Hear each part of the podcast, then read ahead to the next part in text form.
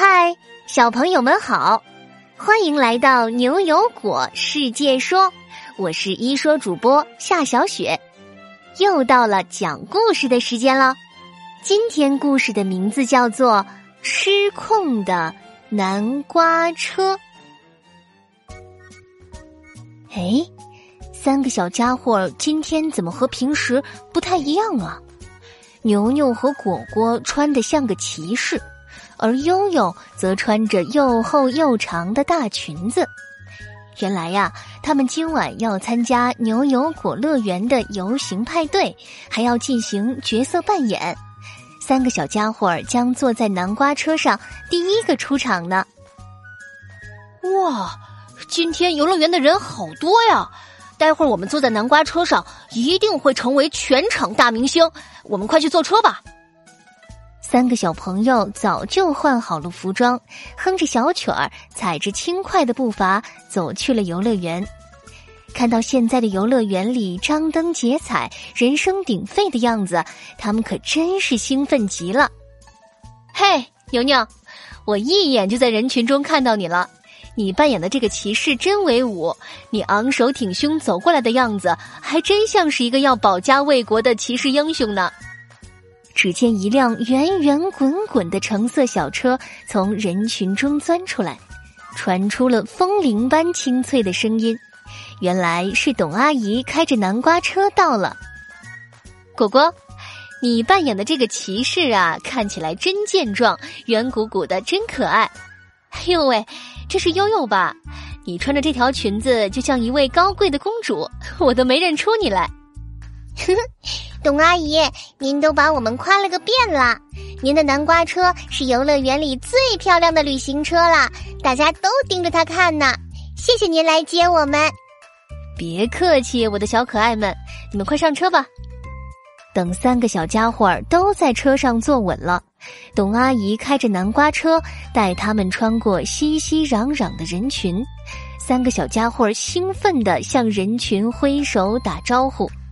大家看到公主和骑士都争着过来和他们握手，突然，一支暗箭从人群中嗖的飞来，一下刺中了董阿姨。啊，好疼！什么东西啊？董阿姨用手捂住了他的脖子。是什么东西扎到我了？随后，董阿姨整个人变得昏昏沉沉的，方向盘都把握不住了。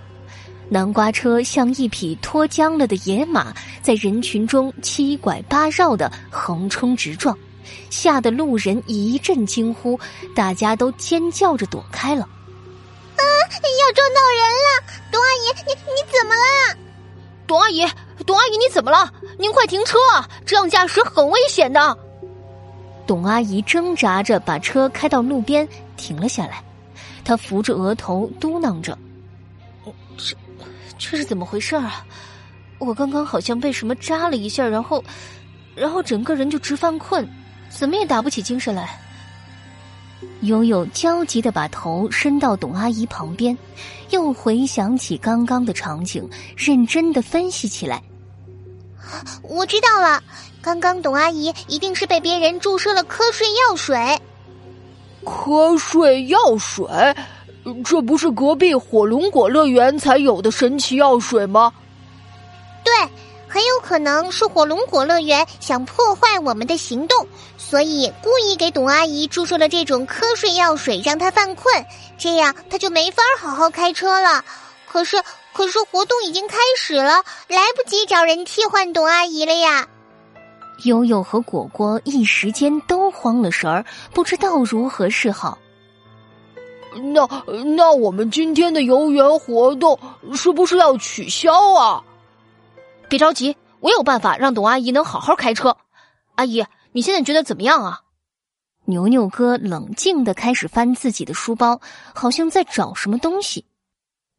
我我现在差不多好了，就刚刚那一下特别昏沉。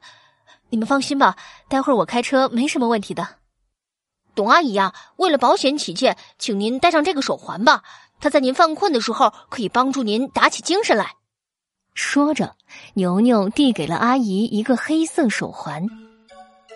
戴这个手环有什么用啊？这不是和我的儿童手表长得差不多吗？难道它能解了瞌睡药水的毒？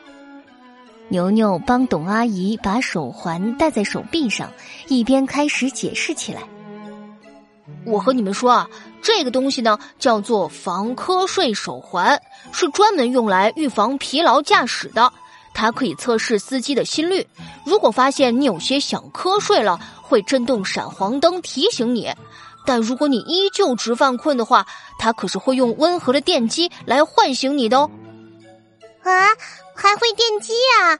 听起来有点疼。牛牛哥，这个开车打瞌睡能有这么严重吗？你不知道吗？疲劳驾驶可是人类的隐形杀手。在美国，每年因为疲劳驾驶失去生命的人有三万多人呢。虽然刚刚董阿姨说她差不多恢复了，但是为了保险起见，还是要戴上这个手环，防止更严重的事件发生。果果一阵后怕，安慰似的拍拍自己的胸脯：“哦，是的，是这样的。有一次，我爸爸开车的时候，也是因为打瞌睡，差点撞到了路边的老奶奶呢。”疲劳驾驶真是太危险了。是啊，是啊。等我们今天的游行顺利完成了，我回去就要提醒我的爸爸妈妈，千万不能疲劳驾驶，而且让他们带上防瞌睡手环来监督自己，这才安全呢。好了，失控的南瓜车这个故事就到这里。现在呀，果果要请教小朋友们一个小问题哦。小朋友们，疲劳驾驶真是太可怕了。为了防止疲劳驾驶，你要提醒你的爸爸妈妈注意什么呢？快告诉我吧。小朋友们可以和爸爸妈妈一起讨论呢。记得把你的答案通过微信公众号语音，在明天上午十点前发给我们。果果提醒大家一句：发语音的时候记得要声音洪亮，还要通过文字告诉果果你的名字哟。只要你够认真、够有创意，就会入选下期的牛油果。我来说，我们明晚七点不见不散哟。